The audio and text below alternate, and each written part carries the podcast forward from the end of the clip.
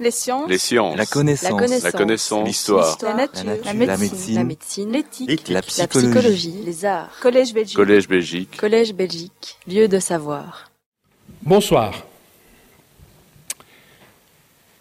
Mesdames et messieurs, chers consoeurs, chers confrères, euh, le colloque euh, qui va s'étoler sur euh, trois jours est un colloque, je crois, qui sort de l'ordinaire, qui aborde un sujet extrêmement complexe, ainsi qu'un certain nombre d'exposés d'aujourd'hui auront l'occasion de vous le démontrer et nous aurons l'occasion dans les jours qui viennent de, décliner ces thématiques euh, à propos de plusieurs pays. La matière est sensible dans plusieurs pays, mais avec des connotations évidemment et des significations différentes. Je vais prendre l'exemple de la Belgique quand on parle du problème de l'amnistie. Ben, le problème de l'amnistie en Belgique, c'est un rapport avec l'effet de collaboration pendant la Seconde Guerre mondiale et au plan politique, ça prend immédiatement une connotation linguistique et de différenciation entre le Nord et le Sud. Mais l'oubli, la mémoire, euh, ça signifie beaucoup de choses et donc vous aurez compris aussi qu'il eût été impensable que la Belgique, à l'occasion d'un colloque tel que celui-ci, ne se penche pas sur son, sur son passé colonial. Et il eût été donc impensable que des spécialistes de la République démocratique du Congo ne soient pas parmi nous. Et je désire saluer la présence, surtout en ces jours difficiles pour leur pays, de Madame Josette Saget et de Monsieur Isidore Ndewel Nziem, qui nous font l'honneur d'être parmi nous et qui, samedi matin, participeront à une table ronde que j'aurai le plaisir et l'honneur d'animer, n'est-ce pas, pour terminer ce colloque.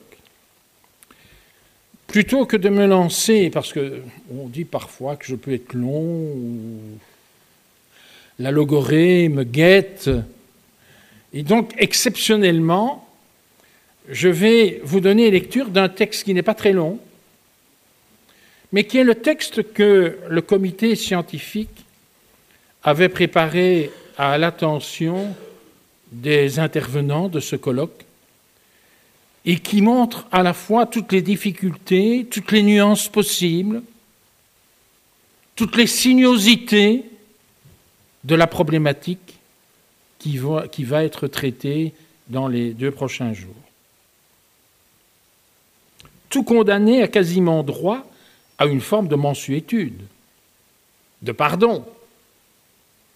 L'objectif, la réinsertion dans la société. N'est-ce pas la conséquence logique de la conviction que l'individu est amendable, que le coupable a pu agir dans un moment d'égarement, voire que les circonstances de la vie ne l'ont pas épargné? Ces conceptions, vous en conviendrez, se sont largement imposées dans les cultures les plus avancées en matière de droits humains, même quand le condamné l'a été pour crime de sang. Ces principes ont toujours été moins évidents quand il s'agissait d'actes délictueux commis en temps de guerre contre l'État, supposés incarner la nation, qu'il s'agisse d'occupation du territoire par une puissance étrangère, ou pire parfois d'une guerre civile ou d'un processus de décolonisation. Quel sort réservé aux collaborateurs, aux oppresseurs d'une époque, aux complices du colonisateur Vous connaissez la rengaine, le leitmotiv. pas de pitié pour le traître. L'esprit de vengeance, le besoin intense de réparation ont souvent redonné force et vigueur, au moins dans un premier temps, au châtiment le plus extrême, même dans les pays où la peine de mort n'était plus appliquée. Prenons notre pays. Il en a été ainsi en Belgique au lendemain de la Seconde Guerre mondiale. Dans tous les pays, à toutes les époques, des interrogations se font jour, par exemple, sur le bien fondé ou non des crimes et des peines imprescriptibles, de l'amnistie, du pardon, de la grâce, de la manière la plus efficace ou la moins choquante de rétablir la cohésion nationale. Les derniers siècles abondent d'exemples qui illustrent la diversité des attitudes à l'égard de ces questions où l'émotionnel le dispute à la raison et au droit, et nous aurons l'occasion, au travers de ce colloque, de voir et de participer à l'analyse, j'ai dire, de quelques cas de figure emblématiques. Donc, mesdames et messieurs, le colloque auquel vous convie le comité scientifique privilégie la réflexion et récuse aussi toute forme de militantisme. Il s'agit d'envisager ces matières délicates dans une perspective interdisciplinaire et internationale, sans omettre bien sûr, comme je le précisais d'emblée, le cas de la Belgique, par ailleurs ancienne puissance coloniale. Il faudra donc se livrer à un travail de clarification de concepts, mais aussi se pencher sur un certain nombre de situations concrètes. Ce colloque international réunit donc des juristes, des philosophes, des historiens, des criminologues, des sociologues, des politologues, des politiques, des psychologues. Bref, il conviendra de s'interroger sur des questions et la liste n'est pas exhaustive. Est-ce que l'amnistie demande un pardon? Implique-t-elle l'oubli? Est-elle imaginable quand il y a eu génocide? Une chose paraît en tout cas certaine, l'amnistie, ce n'est pas l'amnésie. Avec tous ces questionnements, et les différents aspects que je viens de brosser rapidement, bien, nous espérons, au terme de ces deux jours de colloque, euh, j'ai dire, cerner une problématique qui finalement touche à peu près tous les pays, sous des formes diverses. Et nous aurons l'occasion de nous en apercevoir.